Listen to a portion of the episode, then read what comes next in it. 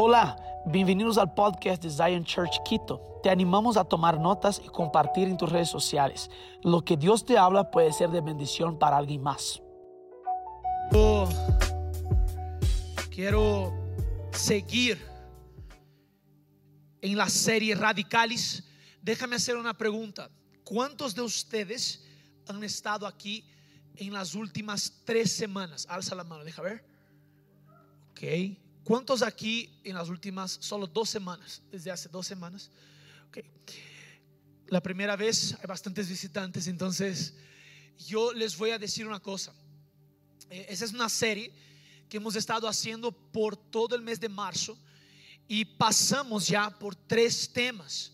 Entonces, si tú te perdiste cualquier, cualquiera de los temas, te voy a invitar que vayas a nuestro canal de YouTube para que puedas ver las últimas tres prédicas para llegar acá. Si no te llegas aquí, estás perdido y, no, tienes que ver las otras para llegar acá, ¿ok? Y estamos en una serie que se llama Radicalis, Radicalis, de vuelta a la raíz. Y abre tu Biblia ahí en el texto base que es Colosenses capítulo 2, versículo 7. Colosenses 2, versículo 7. Eh, cuando nosotros comenzamos la serie, que no es una serie que está sucediendo solo acá en Quito, sino que está sucediendo también en San Paulo, Lisboa, Santiago de Chile y Recife. Son cinco localidades viviendo la misma prédica, la misma serie para todas esas localidades. Y si tú te acuerdas, si estabas aquí la primera semana, yo estaba hablando que radicalis es el latín para radical wow, qué descubierta, Pero la cosa es que radicalis también trae la, palabra raíz o radicar. Si yo te pregunto en dónde radicas, tú me vas a decir Ecuador. Vas a decir que eres, estás radicado acá, estás enraizado en esta tierra.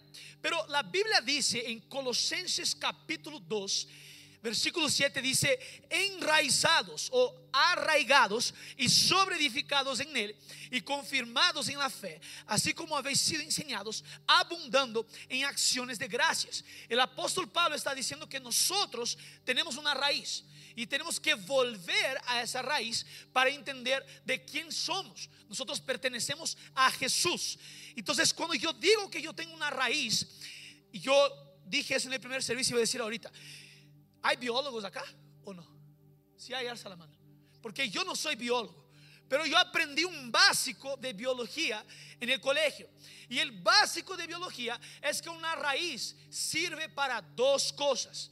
La raíz de un árbol, y la Biblia dice que nosotros somos llamados como árboles, ¿verdad? La Biblia dice que tú y yo, los cristianos, somos árboles. Salmo capítulo 1 habla que el árbol está plantado junto a las corrientes de agua. Es decir, un árbol, la raíz de un árbol sirve para por lo menos dos cosas. La primera es para proveer nutrientes para que el árbol pueda fructificar. Esto es uno.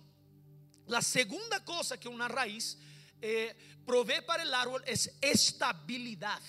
Porque viene la tempestad y el árbol no sale. Puede moverse un poquito, pero la raíz está profunda. Y el árbol no cae. El árbol que cae, cae porque la raíz no está profunda. Ese es el poquito de biología, ya fue la clase de biología el día de hoy. Pero a lo que quiero decirles es que estamos con Jesús.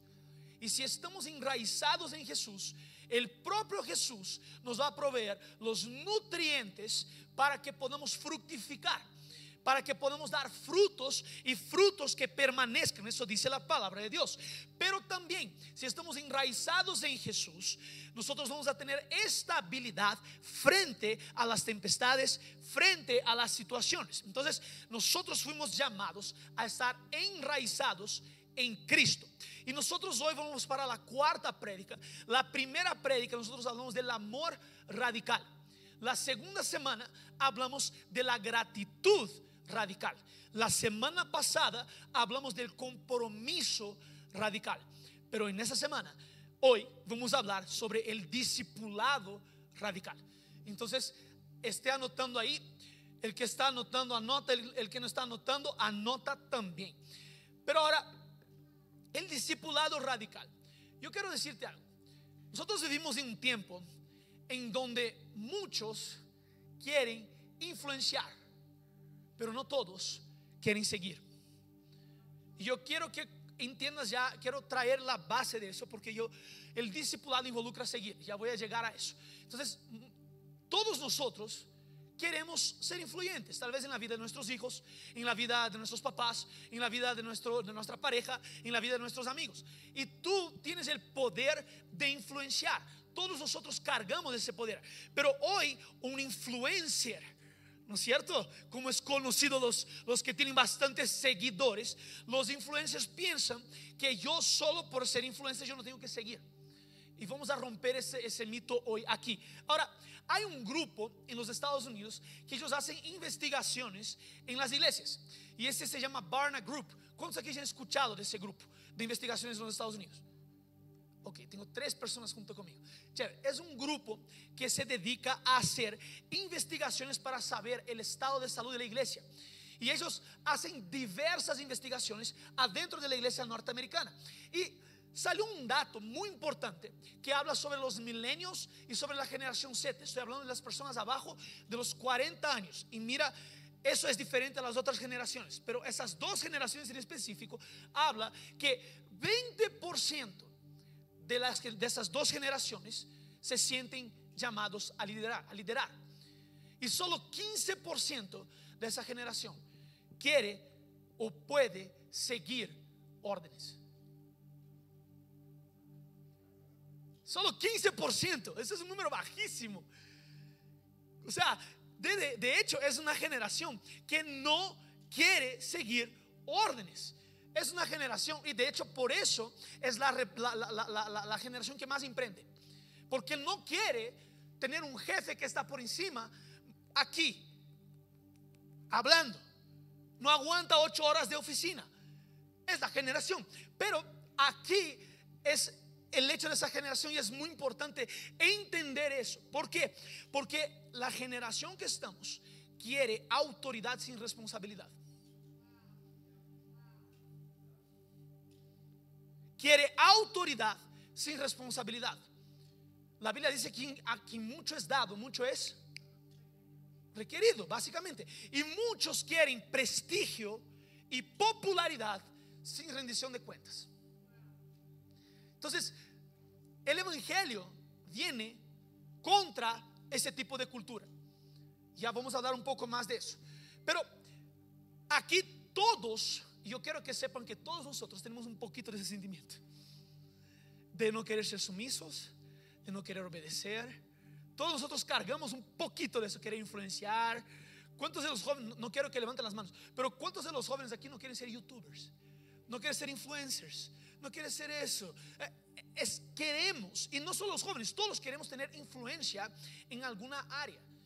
Y todos tenemos esos sentimientos. Pero el cristianismo y Jesús nos llama a un lugar de sumisión a Él. Por eso se va en contra de la cultura. Porque mientras yo estoy en un lugar en donde yo soy autosuficiente y no quiero rendir cuentas a nadie, no quiero someterme a nadie, hay una palabra bíblica de seguirle a Él. Hay una verdad bíblica de ser contra cultura. Contra cultura. Abre tu Biblia en Mateo capítulo 16. Mateo 16, versículo 24. Un texto muy conocido para nosotros. El texto dice, entonces Jesús dijo a sus discípulos, si alguno quiere venir en pos de mí, niéguese a sí mismo, tome su cruz y sígame. Mira, ¿a quiénes Jesús está hablando? A sus discípulos. Jesús no está hablando a cualquiera.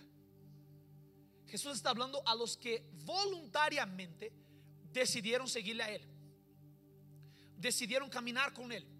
Decidieron estar con Él. Y yo me imagino que si tú estás aquí un domingo en la mañana, tú decidiste caminar con Jesús.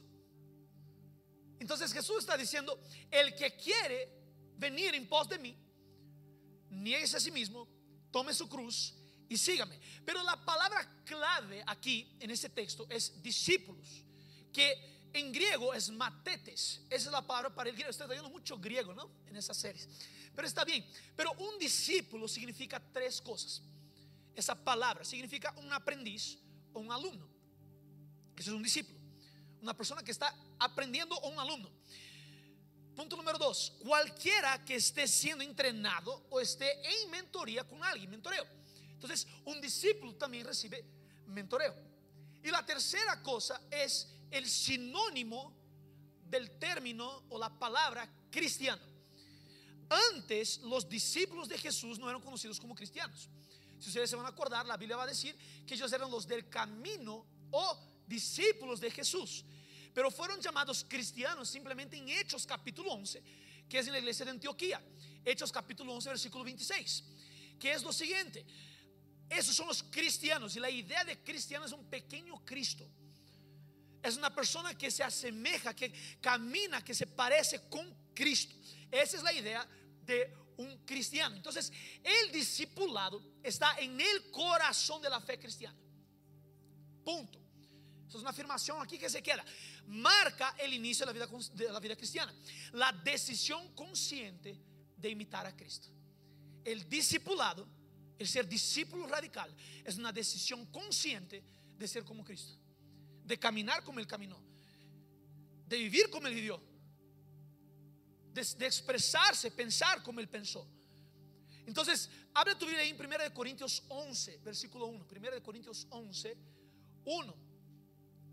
1 Corintios 11, 1 dice lo siguiente. Es Pablo hablando de la iglesia de Corinto. Sed imitadores de mí, así como yo soy de Cristo. Eso dice la palabra de Dios. Ahora, si yo hoy me acerco aquí a ustedes desde púlpito y les digo, mira, ustedes tienen que imitarme a mí. Porque yo le imito a Cristo. Sonaría un poco soberbio, ¿verdad? Pero es eso que Pablo está diciendo. Pablo está diciendo, ustedes no vieron a Cristo, pero me vieron a mí. Y yo le imito a Cristo. Entonces me imita a mí. Entonces muchas veces delegamos a Cristo lo que nosotros deberíamos hacer. Tú deberías imitar a Cristo para que la gente que está alrededor tuyo pudiera ver cómo Cristo es. Para que Cristo sea reflejado en ti y tú puedes decir, imítame a mí porque yo reflejo a Cristo.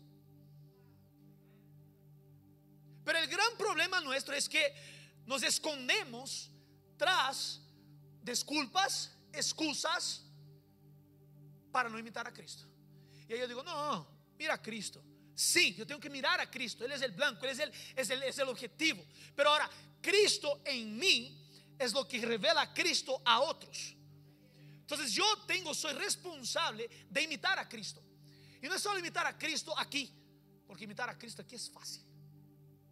Pero imitar a Cristo en la cancha afuera, eso es lo bueno. Para que la gente vea como Cristo es. Ahora, abre tu Biblia en Efesios capítulo 6, perdón, capítulo 5, versículo 1.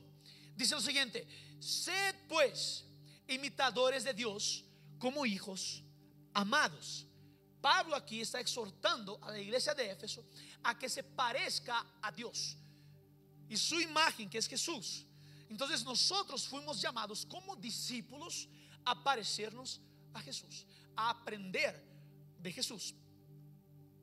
Yo eh, di clases de música por algún tiempo y yo me acuerdo que había gente que se acercaba a mí a pedir pastor o Dani, no era pastor.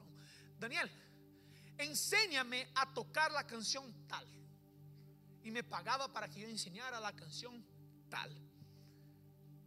Pero había gente que se acercaba a mí y me decía, yo quiero aprender música. Yo no quiero aprender solo una canción. Yo quiero aprender la teoría musical. Yo quiero aprender cómo funcionan los campos armónicos, la melodía. Yo quiero entender eso. Los dos querían aprender música. Pero uno quería aprender solo lo que quería, solo lo que le gustaba, solo la parte chévere. El otro quería dedicarse a aprender toda la cuestión. Muchos de nosotros somos así con el Evangelio. Queremos venir y solo queremos una partecita del Evangelio. Eso aquí es chévere, quiero aprender eso, quiero aprender eso, quiero aprender eso aquí pa, Pero lo todo, no lo todo cuesta mucho. Lo todo, lo todo duele. lo todo me cuesta todo. Por eso es más fácil aprender solo aquí. ¿Tiene sentido que digo? Ay, ay, ay. Ahora, quiero traer aquí por qué nosotros vivimos un cristianismo casual en nuestra sociedad. Okay. Entonces, ¿por qué un cristianismo casual es tan, es tan visto, es tan común en nuestros días? Y hay un estudio de seis valores centrales que dominan la sociedad actual, que fue hecho por la Universidad de Vancouver. Yo les voy a dar esos seis valores. Uno, una vida sin dolor. Una vida sin dolor. Y hemos escuchado que esa generación que estamos viviendo es una generación de cristal, que no aguanta, no es resiliente, no puede pasar por probaciones. Entonces es uno de los valores que está permeando nuestra sociedad. Otro valor, materialismo. Yo valoro más las cosas que las personas. Valoro más mis bienes que personas. Valoro más mi trabajo que mi familia. Valoro más... Tres, escapismo. Es decir, nunca vas a enfrentar, no quieres enfrentar las cosas de tu vida, los conflictos internos y externos. Quieres siempre escapar. Cuatro, sobrecarga de información. Tú tienes toda la información del mundo aquí, en este aparato. Tú puedes ver todo lo que quieras. Puedes entrar a Twitter y ver 50 mil noticias a la vez. Puedes entrar a un Instagram y ver todo a la vez. Puedes hacerlo. Tienes mucho acceso a, información y eso nos abruma. ¿Cuántos se sienten abrumados de, de, exceso de información? Yo me siento abrumado, la verdad, porque yo no puedo ni abrir a veces el Instagram o Twitter porque viene tanta cosa. Es demasiado. Otra, aceptación de la violencia. Ese es un valor que está dominando la sociedad. Aceptación de la violencia. Es decir, a través de los medios de comunicación hemos sido insensibilizados. Simpatía por el sufrimiento de los demás. Es un valor que está dominando la sociedad. Y el último valor que está dominando la sociedad, gratificación instantánea. Es decir, el placer momentáneo. Es el placer de tener un sexo ilícito aquí, rapidito, no pasa nada, pero es un placer momentáneo. Otra, drogas. Otra, alcohol. Otra es el placer momentáneo. ¿Por qué? Eso es un valor. Yo no quiero trabajar para tener la gratificación. Yo quiero que sea así, instantáneo. Es tipo yo comiendo cangrejo. No quiero comer cangrejo porque se demora mucho. Yo quiero comer la carne, quiero que me ande abriendo el cangrejo. Es tipo así, es más o menos eso. Pero una cultura dominada por esos valores es inconsistente con el Evangelio. Entonces, hemos dejado que ese tipo de cosas, esos seis valores, entren en la iglesia. Pero eso es completamente contra el Evangelio de Jesucristo. ¿Por qué? Porque el Evangelio de Cristo es contra cultura. El Evangelio de Cristo va contra esos valores, contra cultura. Entonces, yo quiero hablar hoy sobre algo que va en contra de la cultura. ¿Qué es que se espera de un discípulo radical? Yo tengo tres puntos para ustedes el día de hoy. Primero, estás abierto ahí Mateo 16, 24. Vamos a sacar las tres lecciones de ahí. Entonces dijo Jesús a sus discípulos, si alguno quiere venir en pos de mí, niéguese a sí mismo. Quedemos aquí primero. Un discípulo radical debe renunciar. Ser discípulo requiere negación a sí mismo. Ser discípulo de Cristo requiere negarse a sí mismo. Ahora, negarse a sí mismo no es solo sacrificar un placer momentáneo o deshacerse de un mal hábito. El negarse a sí mismo tiene que ver no con dejar de hacer algo, pero convertirse en algo. Si estás anotando eso, anota. Porque la negación no es simplemente dejar de hacer actitudes, de tener acciones. Es convertirse en algo. Te estás negando, ¿ok? A ti mismo. es abnegación hasta el punto que se convierte en propiedad de Cristo. Eso es ser un discípulo radical. Es negar todo hasta que mi todo pertenezca a Cristo. Todo. Ahora, yo no estoy diciendo que negarse a sí mismo es desvalorizarse. Porque en Cristo tú y yo tenemos valor eterno. Tenemos un valor eterno. Yo no estoy disminuyendo el valor que Jesús me dio. Pero ahora, yo estoy hablando de abrazar estilo de vida de humildad y sumisión. Es de eso que estoy hablando. El Evangelio se trata de un estilo de vida de humildad y sumisión. Mira, 2 de Corintios 5, 17. De modo que si alguno está en Cristo, nueva criatura es. Las cosas viejas pasaron. He aquí, todas son hechas nuevas. Cuando yo renuncio, yo estoy diciendo, yo quiero abrazar mi nueva identidad. Yo quiero estar aquí al ciento por ciento. Mi identidad es esa. Yo soy nueva criatura. Lo que es viejo se pasó. Entonces yo tengo que entender que el viejo hombre va a intentar venir de cualquier forma. Yo utilicé ese ejemplo en el, primer culto y voy a utilizar aquí también. Yo me acuerdo que de adolescente jugábamos un juego que no es tan chévere, entonces le digo que no juegue, por si acaso. Ya voy a dejar bien claro que no juegue ese juego. Pero cuando estaba en la piscina con otros amigos, hacíamos un chiste de coger ese amigo y hundirle. Y él intentaba levantarse y le pasábamos así una pierna arriba y ¡boom! se caía otra vez. Y sufría, sufría, sufría. No hagas eso. Pero hagas eso con el viejo hombre. El viejo hombre intenta salir del agua, ¡pum! Una barrida aquí, ¡pa! Se cae. Y le ahogo otra vez, no va a salir aquí. Intenta subir otra vez, ¡pum! Porque la Biblia dice que la pelea es entre la carne y el espíritu. Entonces, si mi espíritu está fuerte, la carne no va a sobreponerse. Entonces, toda vez que la carne intenta, intenta sobreponerse, ¡pum! Toma. Y te hundo otra vez. Tu mayor impedimento para abrazar tu nueva identidad es tu vieja identidad. ¿Por qué? Porque cuando tú estás caminando con Cristo, tu vieja identidad va a salir así. Pero tú tienes el dominio propio. Tú tienes el control para poder bajarle y disminuirle su juzgar la carne.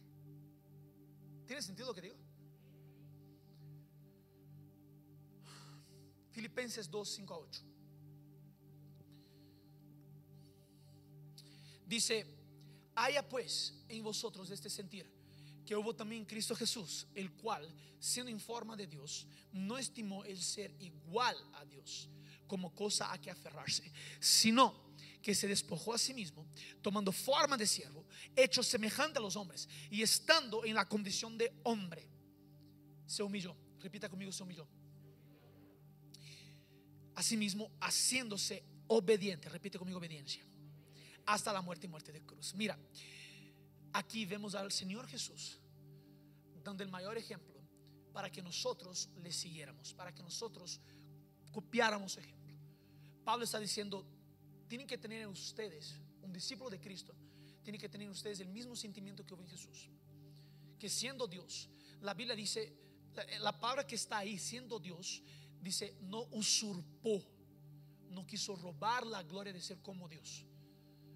Antes se vació, se humilló y fue obediente. Las dos cosas aquí que acabo de hablar, humildad y sumisión. Tenemos que como hijos de Dios caminar en humildad y sumisión. Simple. Y eso es lo que hablamos la semana pasada del compromiso radical que está en Romanos 12.1, que es ofrecerse como sacrificio vivo, santo y agradable. Entonces, Gálatas 2.20 dice, Gálatas 2.20, con Cristo estoy juntamente crucificado. Ya no vivo yo. Mira la, la persona que está al lado y dile, ya no vives tú. Cristo vive en mí. Y lo que ahora vive en la carne, lo vivo en la fe del Hijo de Dios. Es decir, ese cuerpo aquí está sumiso a la fe en el Hijo de Dios.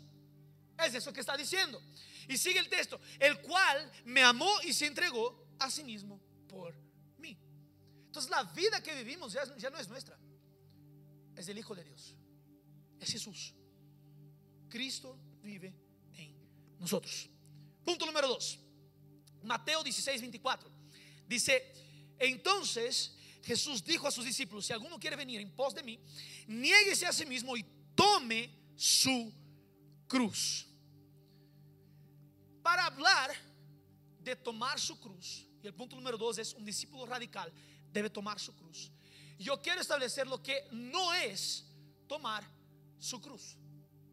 Porque es bueno que tengamos el entendimiento de lo que no es tomar su cruz. Tomar su cruz no es aguantar las dificultades o, dificultades o molestias de la vida. Eso no es tomar su cruz. Porque la gente dice lo siguiente, ay, esa enfermedad, eso es mi cruz. Eso ni bíblico es. Ay, pero aguantar mi suegra, esa es mi cruz. No, mi suegra no es una cruz, yo le puedo cargar facilito. Le quiero mucho. Pero nosotros disminuimos lo que es tomar nuestra cruz cuando lo limitamos a simplemente dificultades de nuestra vida. Voy a leer aquí un texto de un historiador que habla sobre la cruz. La cruz era una realidad viva y concreta. Era el instrumento de ejecución reservado para los peores enemigos de Roma. Era el símbolo de la tortura y la muerte que esperaba a todos los que se atrevieron a levantarse contra la autoridad romana. Unos años antes de que Jesús y sus discípulos visitaran Cesarea de Filipo, 100 hombres habían sido crucificados allí. Un siglo antes, Alejandro Hanae eh, había crucificado 800 judíos rebeldes en Jerusalén y después de la revuelta que tuvo lugar a la muerte de Herodes el Grande. Dos mil judíos fueron crucificados por el procónsul romano Varus. Se estima que se llevaron a cabo 30 mil crucifixiones bajo la autoridad romana durante la vida de Cristo. Mil por año de Cristo, básicamente. Entonces, la cruz, cuando Jesús dice eso a sus discípulos, los discípulos sabían lo que significaba la cruz. Significa muerte. Eso es lo que significa la cruz. La cruz no es dificultad, la cruz no es enfermedad, la, la cruz es muerte. Es muerte. Entonces los discípulos, cuando escuchan eso de Jesús, están, están sabiendo, uy, me tocó morir. Me tocó. Porque si yo le quiero seguir, la única forma de seguirle es muerte. Mira, hay un teólogo llamado Dietrich Bonhoeffer. No sé cuántos ya escucharon de ese teólogo. Alza la mano, déjame ver. Ok. Voy a contar más al final una historia de él. Pero hay una, una de sus frases que él dice que me impacta. Que dice que cuando Cristo llama a un hombre, lo invita a venir y a morir. Cristo cuando llama al hombre, él invita a venir y a morir. Mira a la persona que está al y dile, ven y muere.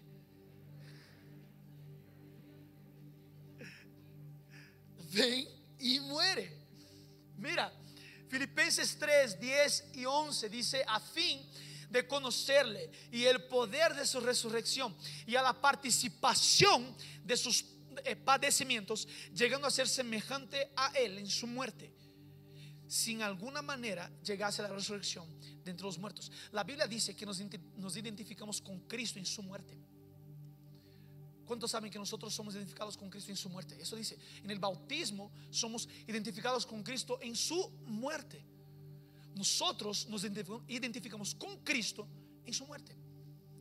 Por eso Pablo está diciendo que nosotros pasamos o podemos pasar por padecimientos. Filipenses 1, 28, 29. Dice así y en nada intimidados por los que se oponen, que para ellos ciertamente es indicio de perdición, mas para vosotros de salvación. Básicamente lo que Pablo está diciendo aquí es, para los otros, ellos no entienden su fe. No entienden porque, porque tú te moriste a la vida, a esa vida. Tú tomaste tu cruz. Pero para ellos es perdición. Para ustedes es salvación. Es lo que Pablo está diciendo. Sigue el texto que dice así. Y esto de Dios, porque a vosotros os es concedido a causa de Cristo. No solo que creáis en Cristo, sino también que padezcáis por Él. Entonces sufrir, sufrir por Cristo es un privilegio. Dios nos concede eso, eso dice la Biblia. Pero ahora, a veces, no sé cuántos ya escucharon eso, pero ser cristiano es muy aburrido, ¿no? Eh, no puedes hacer eso, no puedes hacer eso, no puedes hacer eso, no puedes hacer eso. Te voy a decir una cosa, no existe libertad sin poder de decisión. ¿Ok? Voy a mejorar eso. No existe libertad sin límites. Libertad sin límites, sin límites es libertinaje, lo que es esclavitud.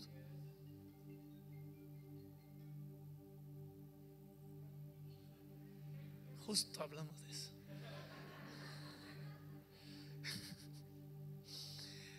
Mira, libertad sin límites es esclavitud. Te voy a decir por qué. Porque una persona que piensa que libertad no tiene límites es esclava de su falta de límites. No tiene poder de decisión. Es esclava. Pero en la Biblia, Pablo va a decir, todo me es lícito, pero no todo me conviene. Y yo no me voy a dejar dominar por esas cosas. Es decir, la libertad que yo tengo en Cristo es porque yo puedo decidir hacer o no. Una persona que no entiende eso está esclava de su falta de límites. ¿Qué tal eso? Cuando tu amigo de, tu universidad venga a decir eso, tú ya le rompes la cara con ese argumento. Muy fácil. Nosotros, para que vivamos ese tipo de cosas, tenemos que entender que la cruz nos lleva a la muerte y eso para nosotros es ganancia. Es ganancia. Es ganancia. Es ganancia. Dale un fuerte. No, no, no. Si va a aplaudir, aplauda bien, pues. No aplaude de cualquier forma. Porque para nosotros eso es ganar. La, vida, la, la Biblia dice que morir para mí es ganancia. Ya está, yo estoy muerto, ya gané.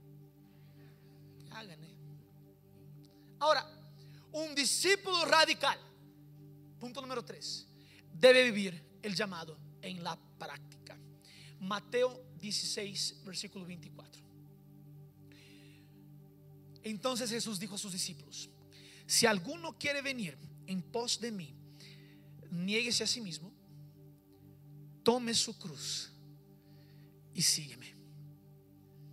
Mira, después de renunciar a nosotros mismos, después de tomar nuestra cruz, es necesario seguir.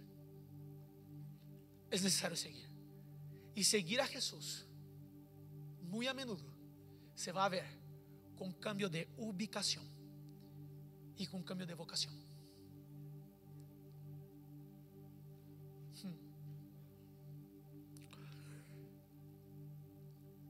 Yo soy fruto de eso básicamente.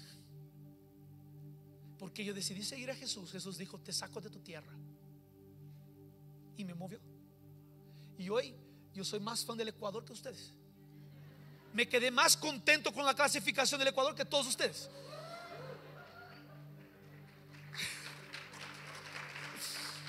Lo bueno es que ahora tengo dos oportunidades de ganar el mundial: Brasil y Ecuador. Está bien. Mejor con Brasil, mentira.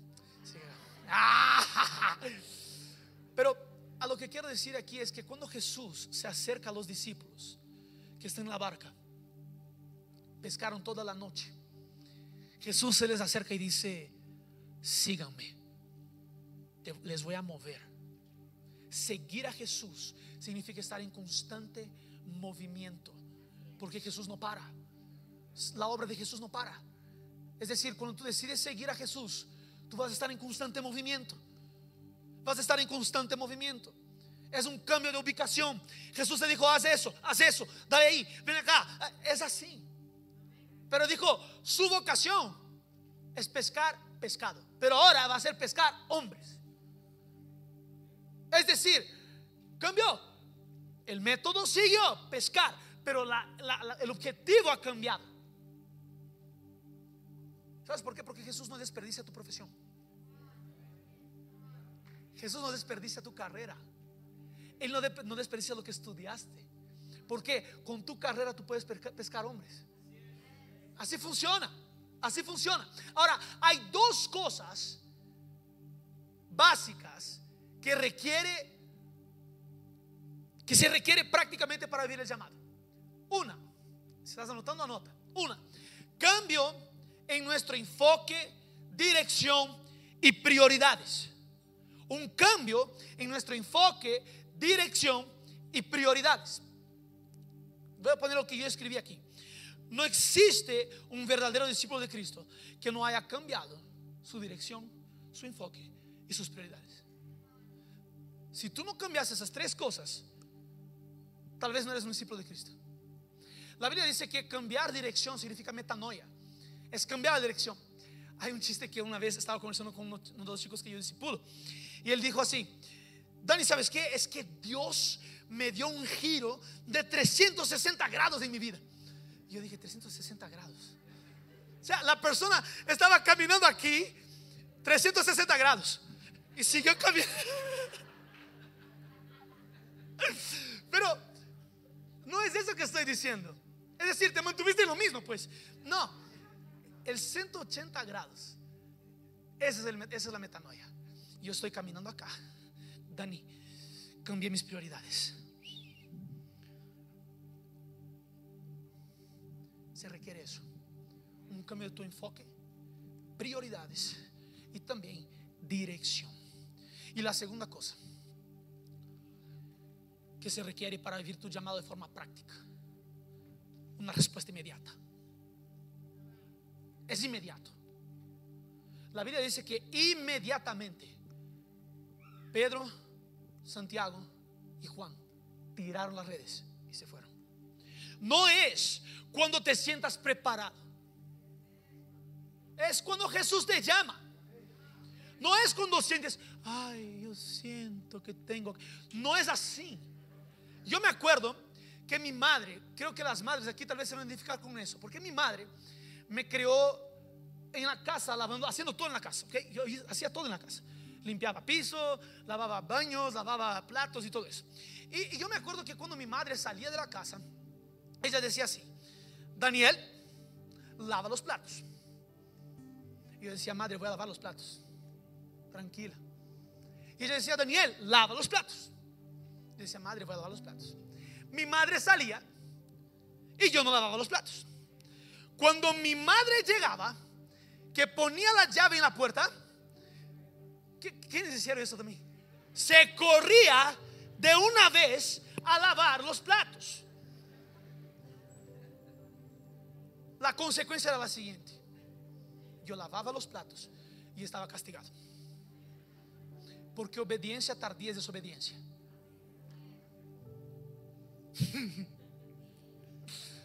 desobediencia, perdón, obediencia tardía es desobediencia.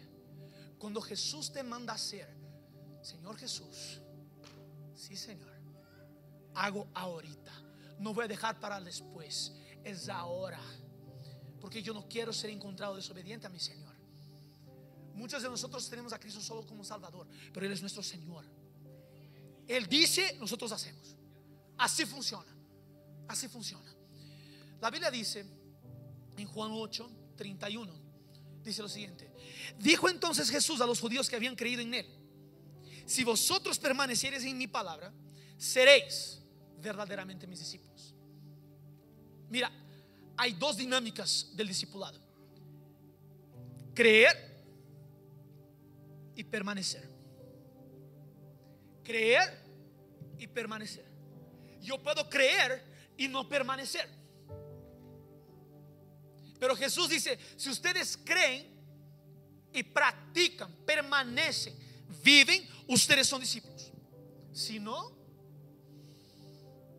queda sentimental la cosa tu nivel de obediencia demuestra tu nivel de fe. Tu nivel de obediencia demuestra tu nivel de fe. Ahora, estoy hablando de ser discípulo. Ser discípulo significa ser discipulado, pero también significa discipular.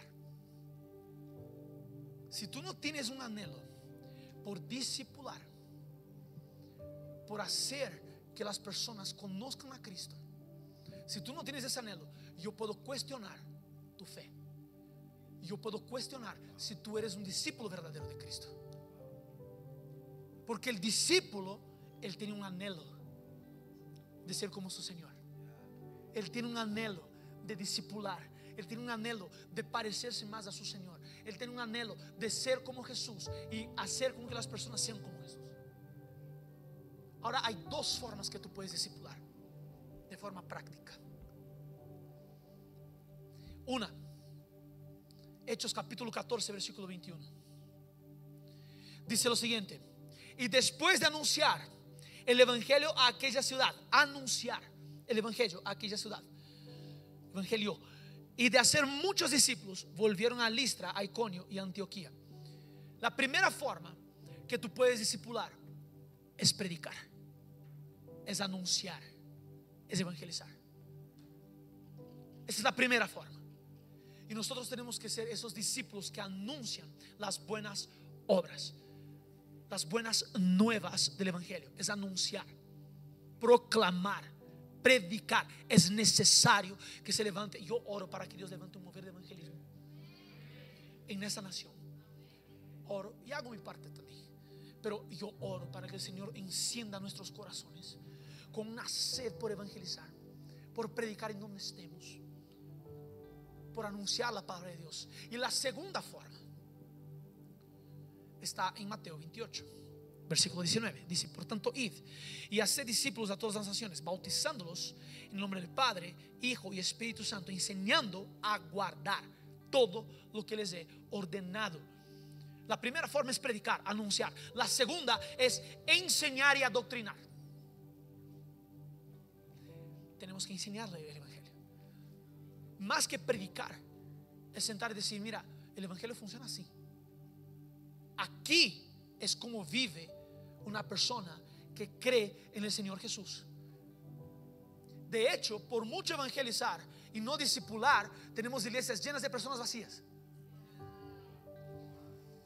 Porque discipular, enseñar, es más trabajoso que predicar. Toma tiempo. El discipulado te cuesta todo. Estoy hablando de una conversación que tuve con los chicos que discipulan. Ahora, el discipulado debe hacerse en todas las partes y en cualquier momento de tu vida. Estás en tu empresa, estás discipulando, estás anunciando. Estás en tu universidad, estás discipulando, estás, estás predicando. Estás en tu colegio, en tu escuela, en tu familia, en, en donde trabajas, estás anunciando y estás discipulando. El Señor Dios nos ha llamado para eso. Nos ha llamado para predicar y para enseñar. Las dos cosas, para discipular. Ahora, si eres un discípulo, el discipulado se convierte en tu estilo de vida. Esperamos que este mensaje haya impactado tu vida. Suscríbete porque subimos nuevas prédicas todas las semanas.